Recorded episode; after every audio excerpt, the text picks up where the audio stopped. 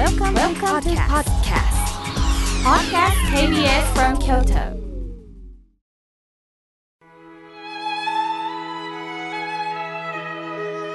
改めまして僧侶の河村明慶です今日の法話のテーマは包まれているについてお話をいたします先ほども伝えましたが226今日は包むの日ですまあ、包むといえばラッピングお金を包むというイメージですよね。プレゼントをいただく時きれいな紙でラッピングされたものを受け取るとなんだかワクワクします。私事ですが今欲しいものがあります。それはハンモックチェアです。卵型の椅子で天井からぶら下げるタイプ。まるでゆりかごに揺られているかのような優しい揺れが魅力です。ハンモックチェアに揺られながらお昼寝してみたいなこれが私の夢です。なぜかというと、椅子に長時間座っていると、まあ、腰やお尻がこう痛くなる時ありますよね。その点、ハンモックチェアなら上半身を含め、まあ、広い部分に体重が分散されるために長時間座っていても快適に過ごせます。また、気持ちを落ち着かせる効果があるそうなんですよ。では、ハンモックとハンモックチェアは何が違うんでしょうか？ハンモックっていうのは寝そべって使うものです。ハンモックチェアは座って使うという違いがあります。寝るだけもいいんですが、まあ、椅子に座った状態で体に負担をかけず、その間のんびりしながら読書などもできるんですよね。もう一つは、やはり卵型ですから、包まれてるということで安心するんです。もう一つこの包まれるに非常に私たちがほっとするのが手当てです。例えばお腹が痛い時に手で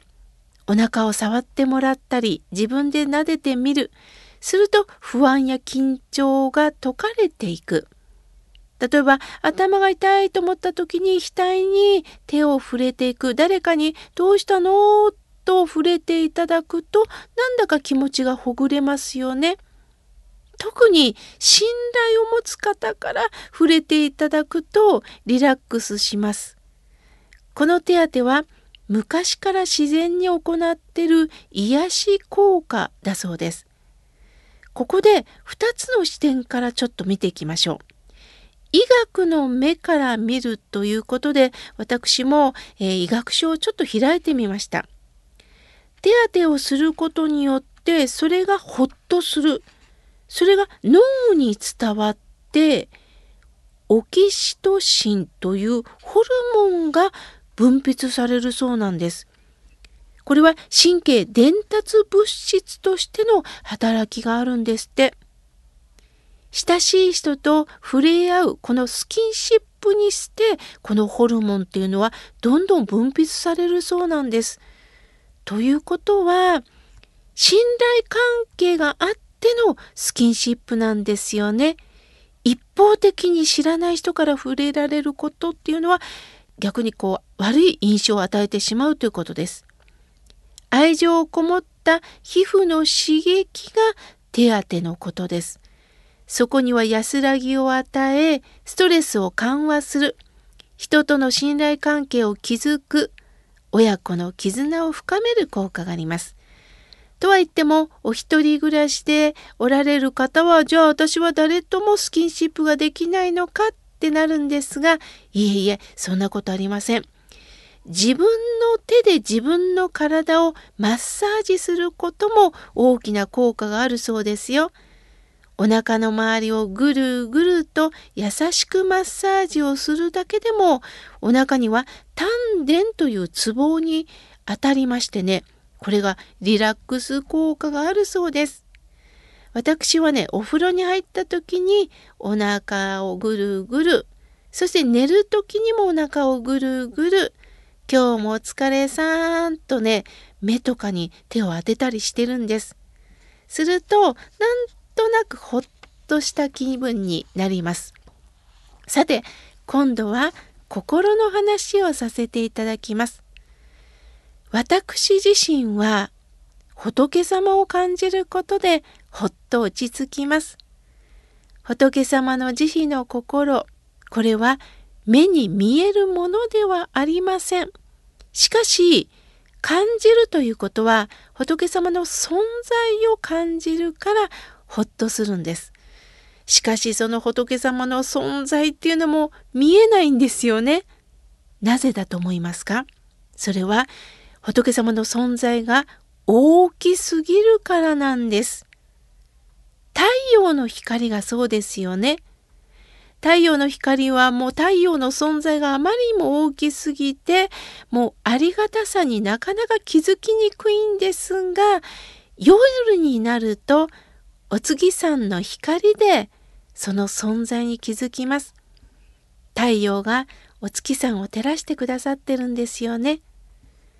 阿弥陀様の大悲の心もすべての人に優しい光を注いでおられます。しかしこの愛が大きければ大きいほど私たちはなかなか気づけないんです。例えば今あなたが住んでるお家には屋根があるはずです。たとえアパートマンションでも一番最上階は屋根がありますよね。なければ毎日が不安です。そんなの当たり前じゃないかと思うかもしれませんが当たり前になりすぎて鈍感になっているのかもしれません。先日知人が「もう長生きしたくないここら辺で死にたい」っておっしゃいました。私は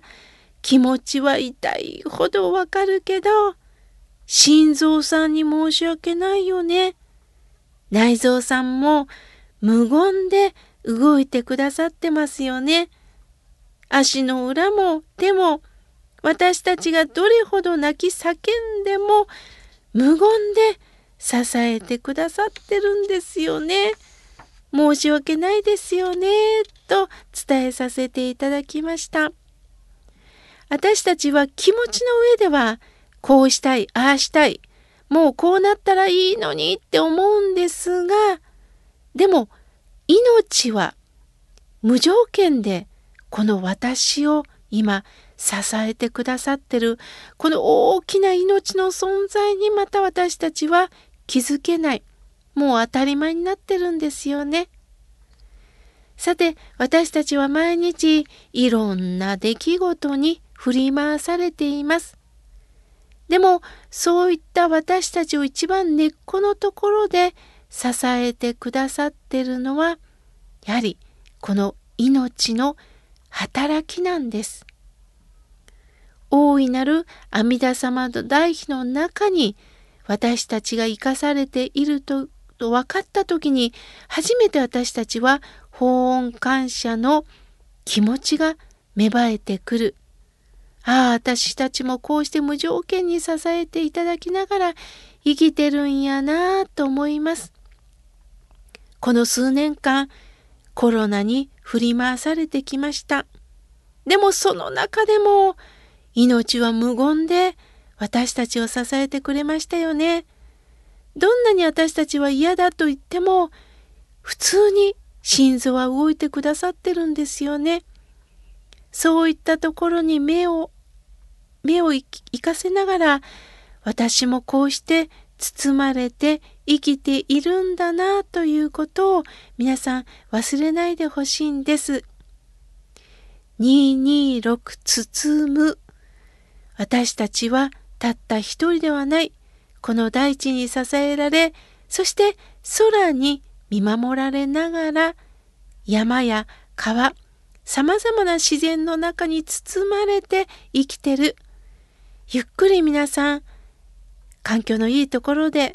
ちょっと人混みを避けて、大地を踏みしめながら、ちょっと空気をいただきながら、この包まれてることを実感してください。今日は包まれて生きるについてお話しいたしました。